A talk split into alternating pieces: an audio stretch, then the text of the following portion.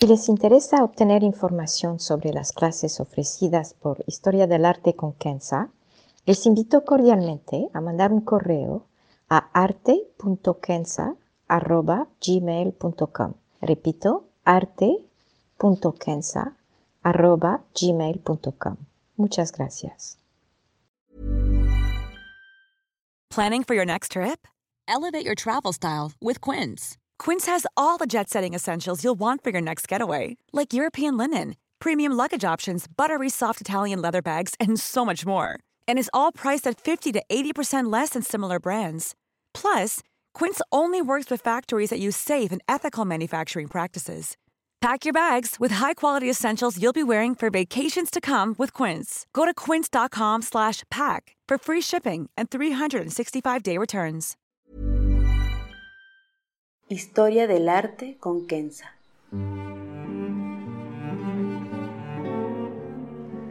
Una serie sobre el arte a través de la historia y las culturas. Se presentarán obras que trascienden el tiempo por su belleza y por lo que nos cuenta. Obras que encienden el asombro. Buenos días, me da muchísimo gusto saludarlos. Modigliani, un artista alcohólico, seductor, creador, innovador, lleno de vida, lleno de miradas, un enamorado, muy enamorado, un artista que en sus propias palabras miraba la vida con su alma. Todos podemos reconocer un Modigliani, aun sin tener ningún conocimiento del arte, o la historia del arte, o las corrientes artísticas de principios del siglo XX, entendemos Modigliani porque habla con todos. Hasta la persona menos expuesta al arte dice, me encanta Modigliani. Habla con todos justamente, creo, porque pinta y crea con su alma. Sus retratos tienen una especie de aire misterioso y espiritual casi, donde el profundo de la persona se refleja y nos parece hablar. Sus líneas sencillas, sus colores sin agresividad, todo despierta en nosotros algo. Es sencillo y a la vez nos llena de asombro. Un sentimiento sencillo entonces, y a la vez tan verdadero, como si su arte no busca esconder nada.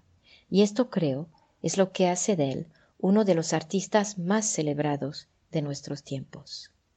Aquí hablaré de una escultura que hizo entre 1910 y 1911, y no precisamente de sus retratos en pintura, pero verán que a través de la escultura podrán quizá acercarse más a sus famosos retratos.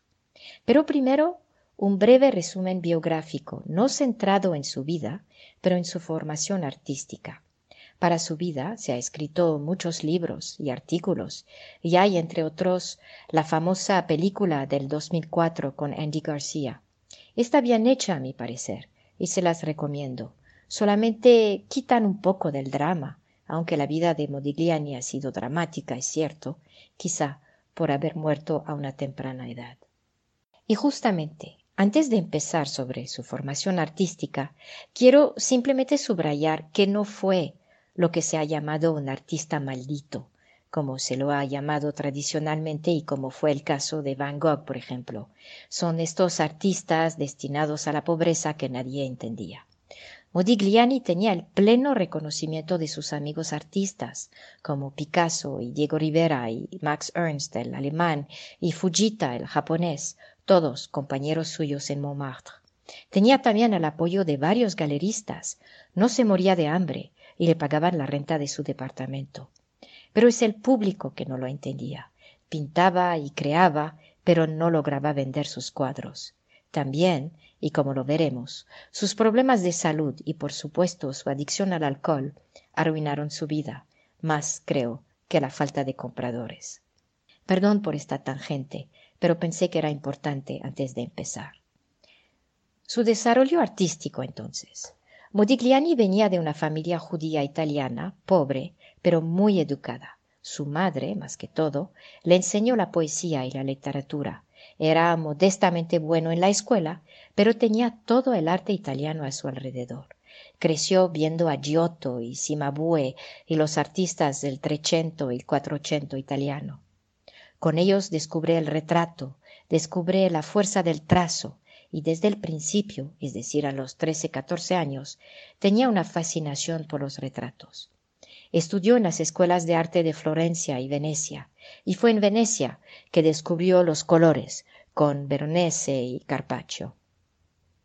A los 22 años se muda a París. Llega en 1906. El arte está en plena revolución. Acaba de morir Cézanne, uno de los grandes impresionistas. Un año antes, en 1905, Matisse escandalizó al mundo parisino con su pintura fauvista y en 1907 Picasso presenta su Demoiselle d'Avignon, el primer cuadro del arte moderno de acuerdo a la historia tradicional.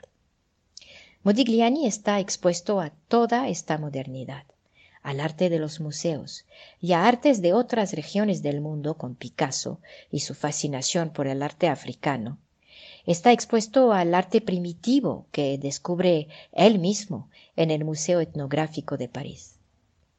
Modigliani se da cuenta que todo esto es muy extraño, muy diferente a lo que él conoce y al cual está acostumbrado.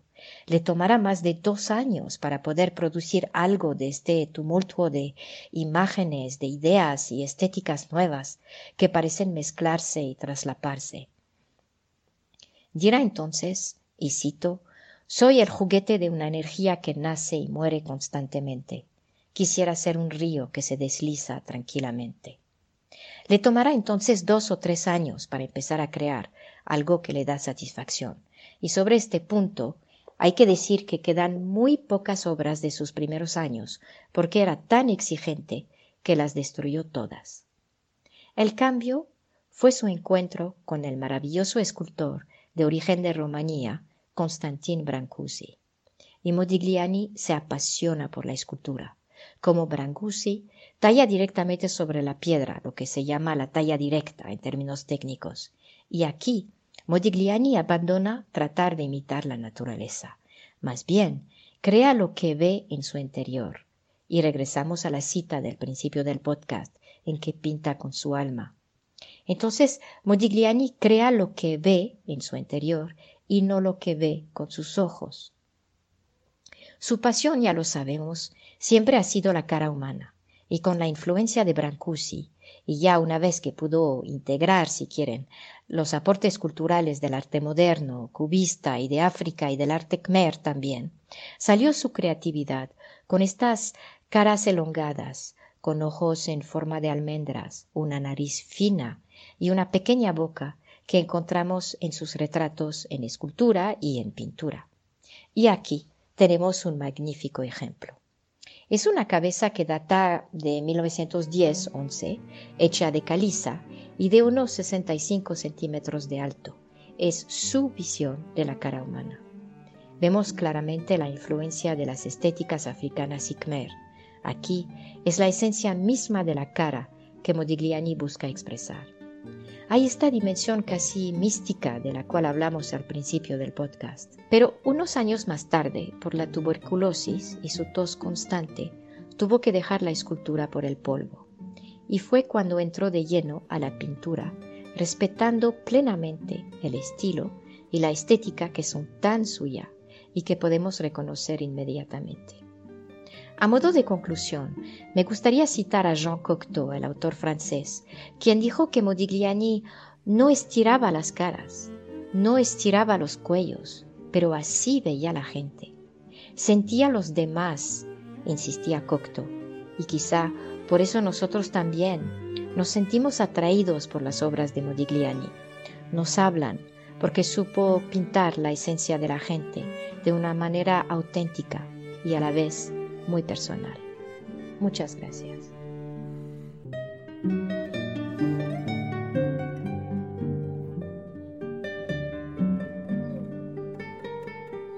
Historia del arte con Kenza.